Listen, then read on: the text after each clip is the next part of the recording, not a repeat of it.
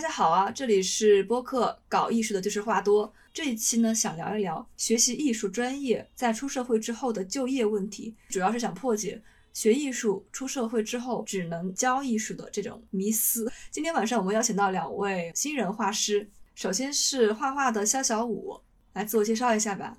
Hello，大家好，我是画画的肖小武。我本科是视觉传达专业的，但是毕业后呢，选择了去做一名广告制片，后来就转行回来做插画了。我的小红书还有库都是叫花花的肖小五。嗯嗯。好的，还有另外一位我们的插画师素素。Hello，大家好，我是素素，也是一名新人插画师。然后我上学的专业是纯艺术方向的，但是我还是很喜欢插画，然后也希望以后能做出自己的作品。我的主要平台也是小红书、库，还有课，都叫素素。嗯嗯。大家刚刚都已经说了自己的专业出身哈，所以我们第一个话题就是从挣钱的角度来评价一下你出身的这个专业。我本科视觉传达专业的嘛，然后感觉自己专业本身的方向，比如说产品设计啊、UI 设计啊，或者说是海报设计这一类的，赚钱的话都还行吧，也都是市面上需求量大。但是如果想要赚得多的话，还是需要去深耕个几年。对对。的那种类型，他没有说是特别赶上这个互联网大流啊之类的，嗯嗯，所以说我可能不太喜欢本科的这个专业，然后毕业之后就跑去做了广告制片。制片这个行业的话，虽然这几年有一点遇冷，但其实还是蛮赚钱的。我当时有接触的是普通的剧组嘛，然后差不多一个一分半左右的片子。导演就可以拿一天差不多一万到三万，一天哎，对，制片和演员也是一天一千到两千左右。如果是杭州、上海那边的话，会更高一点。你们这个行业是按天计算的？如果是有拍摄的话，就是按天去算你的片酬。然后像我制片是属于公司内的，他也会给我们一些底薪。哦，原来是这样。但他主要还是靠当天拍摄的那个片酬来算，那个是比较高的。然后后来感觉太累了，所以说就打算转回画画了。因为我也是比较喜欢画画嘛，我想着把画画当做爱好的话，一边做制片，然后有闲暇的时间可以用画画来陶冶情操。结果真正工作了之后，发现这个行业还是挺辛苦的，没有闲暇时间，忙起来根本没有时间画。对对对，闲下来了也完全没有心情去画画，只想睡觉。后来我当时属于刚好有一个挺好的机会吧，就是有朋友推荐我去大厂，就是四 A，然后我刚好那个时候选择了转行。如果那个时候去大厂的话，可能后面工作更有经验之后就会舍不得，不忍心去转行了。所以说那个时候就想着还是直接转了吧，不要留念了。然后后面就开始做商业插画。嗯，你的本科专业是视觉传达，我本科也是这个专业，研究生我才去学了纯艺。视觉传达的话，这个专业确实很好找工作，同校的朋友出来，基本上就业是完全没问题。万金油专业，我觉得它是一个基础跳板专业，因为你在这个专业里面，你会学习一些软件基础。你掌握这些软件基础的技术之后，更容易去接触其他的软件。如果是从大学本科到研究生一直都是手上绘画的，你要过渡要切换，就需要一点时间，然后要有时间去熟练，慢慢的，就像是用 PS 勾线一样，需要一段时间去适应的。像我，嗯，研究生就不一样了，就研究生的同学都是学纯艺的嘛。有一点就是我研究生不是在海外读的嘛，就很多人他们转行做代购。因为代购比其他职业更赚钱，直接在国外，就直接在国外长居了，很赚钱。但是说实话，跟本专业也没有太大的关系。然后其他比较好的几个方向啊，其实我这说的都是没有背景的这些纯艺的学生的比较好的方向。首先是继续进修，学到博士，然后留校任教，可能去其他学校都可以，反正就是大学里面当老师，我觉得这是一个非常好的一个方向。然后在同时呢，他也可以以艺术家的身份活跃。这个其实就是又保证了一部分的基础的很稳定的收入，而且没有那么累。如果你背靠这个学校为背书的话，以暑假的身份来活跃也是很有利的。然后另外一个方向呢，就是研究生毕业之后没有继续深造，然后在博物馆和艺术馆做策划或者是做策展这种相关工作人员，主要的工作呢就是和各大艺术家或者说是其他的博物馆进行一些接洽。然后策划展览，然后还有一些博物馆的周边产品的生产。对，这个是我认识的我的同学他们的一些就业方向。嗯，但还有很多人没有在从事跟艺术沾关的任何行业了，就完全转行。我因为也是纯艺专业的，就从我这个专业来说的话，赚钱的也是属于旱的旱死，涝的涝死。如果是相对于有能力、有背景或者会营销自己的选手的话，还是非常风生水起的。但是肯定这也都是头部人员，大部分的人估计也只能说是有一项手艺傍身的那种感觉吧。就从我身边以及我接触到的各种各样的类型，我感觉他们找的工作一般就主要分为三个方面吧。第一个就是肯定跟专业相关，比如说你学纯艺，可能之后就是画家，或者说是一些。高等院校的老师啊，或者说你读设计的话，之后就是各个不同领域的设计师或者建筑师，或者你学动画的，以后可能进的一些动画公司，或者就这种是直接你能在你对应的岗位上发挥你的专业技能的，而且对你的专业要求是比较精深的那种，这是一个方向。然后第二个方向我归纳是泛专业方向，就它不需要你有特别特别精尖的那种专业能力，但它可能更看重你一个综合的一个软实力。教师我也归在这一类，就是除了那种高等院校的一些那种中小学的教师，或者说画室里的那些代考前，或者说一些针对成人少儿的那种画室，或者说现在网上有很多的那种开课的画师，对对对，那种也都算吧。还有一种的话，就可能是会去寻找一些出版社，或者说各种企业啊、公司或者各种各样单位里的，可能会有一些宣传口，或者说是设计岗位，或者说是编辑之类的这种岗位。我感觉就像是你在那个岗位里发挥一个会一些专业技能，并且能够辅佐你去工作的一些工具人，我这么理解。然后，嗯嗯，还有的话就是可能他会比较营销自己，那么一些网红达人那种偏向媒体平台的也算吧。嗯，还有就是一些美术馆、艺术馆策展人啊，还有博物馆等等等这这些方向上的工作岗位，他可能也是需要你稍微有一些这方面的。知识背景、理论背景或者是实践背景，然后这些其实也算是比较对口。对，你要能说出门道来。那就比如说策展人好了，比如说你要策一个什么类型的展，它一些展品是什么样的类型，然后你能够接触到的那些人，还有你对他们这些作品的判断力，也都需要你的一些理论背景吧。比如说艺术批评能力，还有一些。怎么说呢？就是搞事情的能力，来世对，就是专业还有综合能力的一个体现。然后还有第三个方面，就跟你的专业可能没有太大的关系，而是看你整个人的一个单纯的工作属性的能力。比如说，你可能自主创业啊，或者做一些跟创意相关的工作啊，或者说一些单位里的行政岗位。或者说你考公都是可以的，其实就是转行了。对，就是转行。还有包括可能是你之前通过艺术考到的一个院校，基于那个院校平台获得的各种各样的资源，然后承托那个资源也去搞各种各样的事情，也算是这个能力。嗯嗯，对对。其实我感觉就业的话都挺综合的，就有点在这个圈子里面，但是不画了。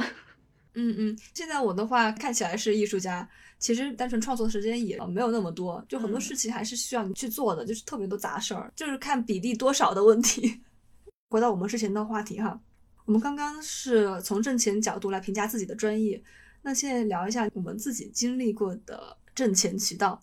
呃，我自己经历的话，我之前也做过就画画的教师，就不管是。画室的那种类型，还是说那种家教的类型？现在主要是靠缘分接稿子，然后也有过卖画的经历，就是小到学校里会搞一些摆摊活动，大到一些小展览会有人来问价格啊，但是其实也没有太多的这样的经历。还有就是一些设计岗位也有做过，就主要还是图媒需求那种吧，就图表类型啊，或者是海报啊，或者一些。视频啊，也算是跟专业相关的一些挣钱的经历吧。嗯嗯，你刚刚说的这两种我都做过，是吧？对我，我就是我发现这个专业出来哈，第一次接触到挣钱，很有可能是在老师的画室帮他教学生，也有过，是吧？真的很多人这样的。我第一份收入就是这样的。是的，当时还觉得心虚呢，明明自己也还是个学生，不过后来觉得也就无所谓。对，这个是很多这个专业出身的人的第一份工作。我其实不太喜欢在画室里面教学生的，因为我发现就是只能教基础内容，对对对，对吧？其实我们在感兴趣的创作内容，很多也是教不了的，因为学生还没到这一步。但是一直画基础的话，我是受不了的。我是看过那种几十年如一日做高考美术培训的那种啊，当时觉得很厉害。但是这么多年毕业之后，我就想，哇，如果一生都只能画这样的东西。很枯燥，我觉得当这样的基础美术剧的老师真的很耐得住寂寞。所以教师这方面，其实我也把它总结成泛专业上面，因为你教他们的都是一些基础的内容，其实都谈不上说是你的专业的方向，可能更重点的是需要知道去怎么教。对对对，你跟学生的沟通能力，包括处理一些学生家长的矛盾情绪之类的。我觉得还有最重要的一点，这个是来钱很快的一个方法。对。嗯，因为我身边有认识的，他可能就每年夏天在那个画室帮忙，就能挣好几十万。而且基本上从一月份到五六月份这段时间，你基本上可以说是空闲的，也就是从暑假一直到校考寒假那段时间可能会比较。对对对，就是每年来一回，就看自己能不能耐得住寂寞。嗯，我是在研究生的时候认识的这样的一位同学，他就是靠在画室帮忙挣的钱出来留学的。好棒。然后可能每年夏天再回去帮个忙就没事儿了，然后学费又攒出来了，就这种状态。其实我觉得还挺好的。如果你有这样的一个渠道，只是说如果以它为工作的话，就对我来说是很难投入爱在里面的，因为一直画重复的内容对我来说是一种。而且那个内容本身就很应试。对，我觉得还是还是看人的性格吧。有的些人他可能就比较保险一点，比较安稳一点，然后就会去那种地方去画室。嗯嗯嗯。那小五呢？嗯，搞艺术的话，其实还蛮多的吧。我看有些人他们去做纹身师，做的好的也是挺赚钱的。那这个我也接触过。纹身师的那个图案，它没有说像是我现在画商差，它图案那么复杂，它就是一小块儿，但是需要你去设计的很精细，你去多练这种图案。做出来之后也是能赚挺多钱的，尤其是有些人把他的图案去卖给那些纹身师，还有就是市面上比较常见的啦，像是供图去占库海洛呀、视觉中国这一些。我经历过的话，就广告行业吧，因为我之前确实在广告行业待了挺长时间的，感觉每一个工种如果干好了都挺赚钱的，哪怕不是主要队伍的，比如说是化妆师，他们一天也能拿个八百左右。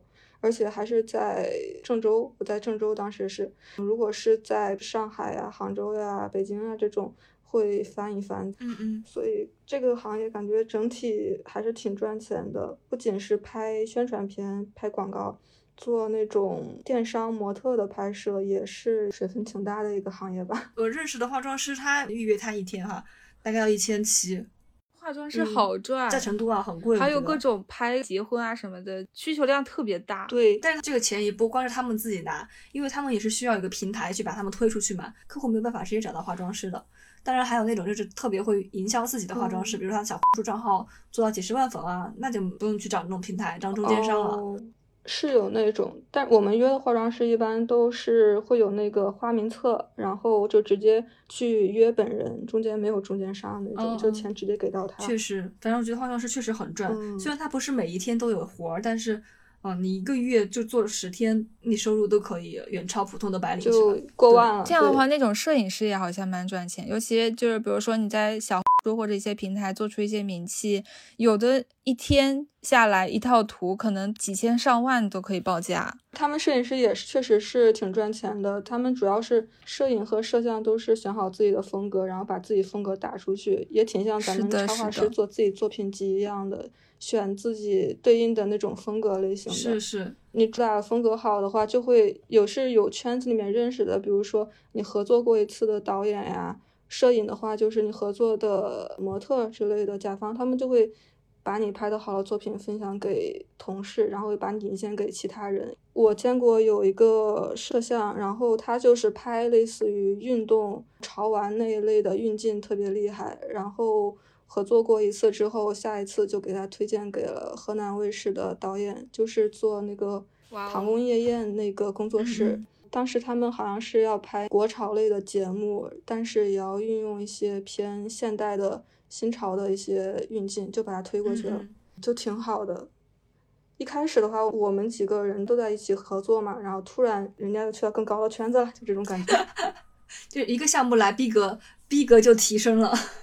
对，还是要有好的作品，然后也是要有一些人脉关系吧，就是这样，有人去推你。对对，是这样的。嗯因为我认识呃好几位嗯摄影，他们这个行业其实特别卷，因为现在有有相机的人特别多，然后你要做的特别好的话，风格要么就非常的符合主流需求，要么就是你有人脉。嗯我觉得他可能比插画师出来还要更难一点，毕竟你要拍的差不多能看的样子的话，跟插画画的差不多能看，它的门槛是完全不同的。我肯定不是这行专业的人，只是说我身边的情况是这样，就是好的就非常好，但是很多人他可能就很难靠这个为生。就是如果是没有背景的，然后过得还不错的，就是那种有经纪嗯公司签约的那种。我以前都没有关注过，原来摄影也是有经纪公司的，我以为只有模特类的才有。化妆师、摄影都有经纪公司，就很多平台，就是像插画师也有经纪公司。嗯，像像我的话，其实刚开始靠画画挣钱，就是在老师的工作室帮忙教课，后面自己也有开过一些就教基础的课程。但同时，其实我有在导师的设计工作室工作过。当时的话，我可能就是负责画画呀，然后细节设计的这一块。因为像设计工作室的话，插画也是其中的一个非常细分的岗位。只是说设计工作室里面的插画师，他可能要做的不只是插画。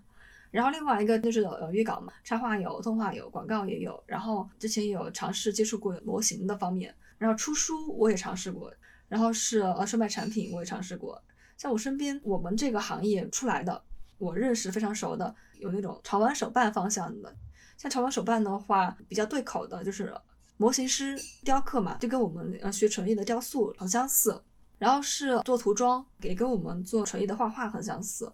这两个都是需要很强的艺术基础的。然后另外一个就是我刚刚说的博物馆的策划，啊、还有一个就是我比较喜欢的一个方向，就是可能去尝试的一个方向，就是数字媒体的那种艺术团队，比如说一些艺术馆的展览、数字艺术的展览，然后还有一些商场活动啊，可能也可以应用在一些广告、特效啊，或者说是呃数字艺术啊。对，我觉得这个也是一个非常有趣的行业，而且是你学艺术专业出来之后，你可以去发展的一个很新颖的方向。然后我还接触过的一个行业就是虚拟角色设计师，捏人吗？不只是捏人哦，我知道的是有做二 D 的，二 D 的我也做过嘛。我接触过的做三 D 的设计师，他们会接受那种私人的约稿，但是只要你出得起这个价格，因为有些三 D 的模型是非常昂贵的，也可以接一些品牌方的，比如说一个品牌方他需要一个他们 IP 形象的，能够聊天啊，能够直播的那种 V up，我不知道他的报价是多少哈、但是做完全流程的话，其实花的时间非常多，因为要从前期的模型建模，然后要画它的材质，然后还要做一些骨骼。当然，如果掌握这个流程之后，会来得快很多。但做完这么一个也要十天半个月。还有特别熟的，就是呃漫画家，就是我身边的艺术行业毕业之后从事的渠道。那我们进入下一个话题，你感觉时代的变化会影响我们的就业方向吗？有哪些就业方向是夕阳行业，又有哪些方向是朝阳行业呢？图书行业吧，夕阳行业。这个我实在太赞同了。现在人看书真的太少了。嗯，而且图书行业现在插画师好像也招的不多了。我之前不是也做过一段时间童书编辑嗯嘛，然后我跟老板有一次聊天的时候，他就说公司原本也是有好几个插画师的，但是后来都开了开了。对，说现在基本上都不养插画师了，都是外包出去了。然后很多图书公司都是这个样子的，嗯嗯，主要是因为图书行业的预算真的太少了。对他们给到的也少。插画师被迫成为灵活就业者。那插画师最初的出道行业就是图书插画呢，所以才叫插画。插画就是插在书里面的画，然后被迫转向。嗯，可能是一个互联网的发展吧，也有可能是疫情，疫情的时候线上办公的多了，然后可能也有一部分人习惯了。不，还是因为图书行业本身的收缩造成的。我觉得主要是因为现代人看书太少了。我前两天还刚刚看了一个视频，就是讲开书店是怎么亏亏个几十万、上百万啊那种。你要在一个大商场里面经营书店，可能商场会要求你起到引流的作用，你可能每一个月卖书最多能够卖个两三万块钱。但是你要支付的那些营业租金啊，然后包括养员工的费用啊，然后包括这些书的成本费啊，根本就是入不敷出，基本上就是没有办法生存的这样一个状态。然后他们像经营不下去了。对成都的方所，它变成了一个网红打卡地，但大家来网红打卡地不是来买书的，就很少来买书，他们是来打卡、来拍照的。背景，所以他们还会卖一些很昂贵的文创产品，因为卖书完全不挣钱。为什么不挣钱？因为现代人读书太少，卖书都不挣钱了，那相关行业肯定就是收缩、收缩、收缩再收缩。我们这边除了商场里面的书店，做那种开的比较老的书店还得坚持的，里面卖的多的都是小学、初高中的教辅类的书，然后其他类型的书都慢慢的都变少了。教材书店，对，教辅书真的挣钱，绝对挣钱的，要么是教辅，要么是童书、绘本，对吧？就家长很爱给自己的小孩买书，虽然自己不看。呃，我其实写的也是一个是实体介质的这种类型，嗯嗯，其实书也算了，还有杂志啊什么的，就这类的可能招的其实也是在紧缩，可能也就完成一下招收应届生之类的硬指标，完成这个指标，他也没有过多的需求了，然后而且是爱来不来那种，工资也给的很少。嗯。可能因为我是纯艺专业，我会有这种风声和感受，就是说，其实纯艺的高校啊或者什么的那种针对纯艺的这个专业，它是有收缩的。所以说，教师的岗位空缺和整个教师人员的流动性，它肯定空间越来越小。嗯，所以说以前可能还会有像达达刚才说的，读到比较好的学历，然后进入大学、进入高等学府之类的这种机会，可能以后也是越来越少，挤破头。而且当时那一批能留校的，可能八九十年代、九十年代主要的教师，其实他们也还是中坚力量，并没有到退休的年纪。但是他们的下一代人又也起来了，他们可能会更具有竞争优势吧。所以这个对于一般学纯艺的人来说，可能这个渠道我觉得是在收缩的。嗯嗯，主要这个专业本身就它的招生也是在紧缩的，它的系别的门类也在紧缩。而且它本身是一个需要你花很大功夫、反馈机制又比较长的那种专业，所以可能整个趋势其实也是有点收缩的意思。而且纯艺的话，你就拿画画来说，其实它的门槛也在越来越低。那么我为什么要专门的去学这么一项专业呢？我觉得不是画画的门槛越来越低，而是你要创造出一张还还不错的图的门槛越来越低。的，尤其是 AI 绘画出现之后。其实我觉得这个并不是说门槛变低，而是如果你真的要学会东西了，你的门槛反而变高了。其实我们之前就有聊过这个话题，因为 AI 出现之后，你可能在学习的时候，你就会受到诱惑，就变得比我们当时的诱惑更多。也是，可能就以后对 AI 技术的更产生依赖。像我们已经学会这些技术的人来说哈，如果是 AI 的图，我们是可以很方便的进行修改的。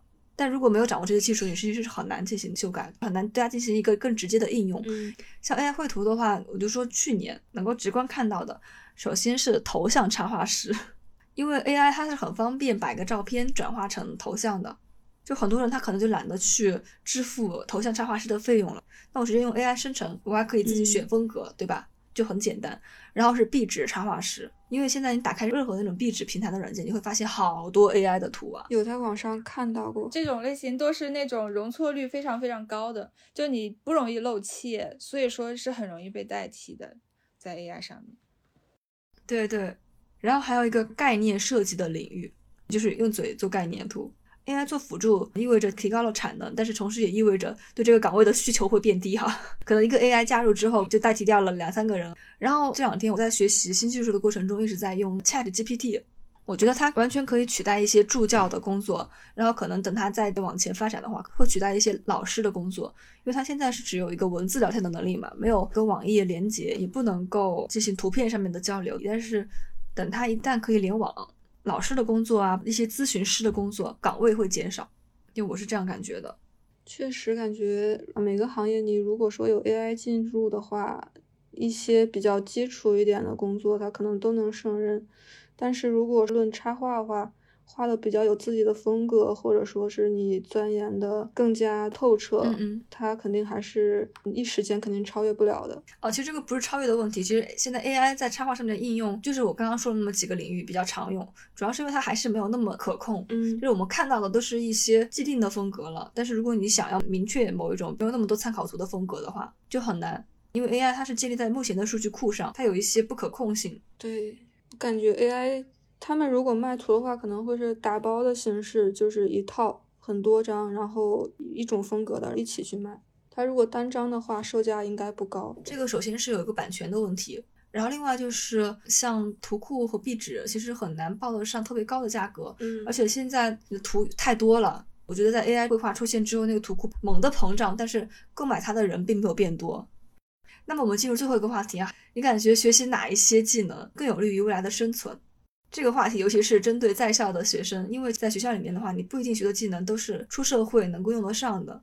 我可以先说，因为我还算在校的。一个是对于各种软件的学习，这个就绝对是不嫌多，不管是平面的还是各种的。对对。其他的就可能更针对于个人能力了吧，沟通能力，还有一个跟别人的协作能力，然后还有就是你对于自己所掌握的，就是各个不同的能力的怎么去整合和打通的能力，就偏融会贯通或者活络一点的那种基本能力吧。嗯。一般的话，大家肯定也都。不可能只接触一种画种，或者说是一种类型的软件，然后怎么去把它结合出来，然后可能就会形成你自己独有的一些表达，或者说是呈现出来的方式和效果。这个我觉得还是蛮重要的。总之就是在嗯精度和广度上面去努力，然后努力的成为那种有自己独特的优势，成为不可替代的那种类型。嗯嗯。我特别赞同，因为其实我们不只会学习绘画的软件，像现在很多自由插画师，他们可能还要掌握什么剪辑呀、动画呀之类的，是个综合的技能的东西。你的绘画软件它可能就是个入门，就算是我第一个掌握的绘画软件，然后慢慢过渡到 PS，就后面学的软件一个比一个难，后面学的软件越来越多。如果你在学校的时候没有学的话，踏入职场之后真的很难有时间。嗯，确实，要学会创作，而不是临摹。因为对我的美术基础的老师，他就觉得学校里面的造型艺术专业也就是最牛的，因为它的造型的要求是最高的。其实现在有很多学院派还是持有这样的观点。当然，如果你是毕业后要留校任教，那你这种观点是完全没有问题的。但如果你要靠其他的方向挣钱的话，创作技能真的很重要。而且创作它不仅是画画，对，还能锻炼自己的思维，还有表达能力。我感觉创作其实应用的方向真的挺多的。比如说像我写文章，我感觉本质和画画是一样的。然后我做视频、创作剧本，它本质上和画画也是一样的。它只是说这种媒介不一样，但是你对收集灵感、整合灵感、梳理逻辑，然后最终慢慢慢慢成品，然后再慢慢慢调整，这个过程是完全一样的。这个就是一个创作的过程，所以。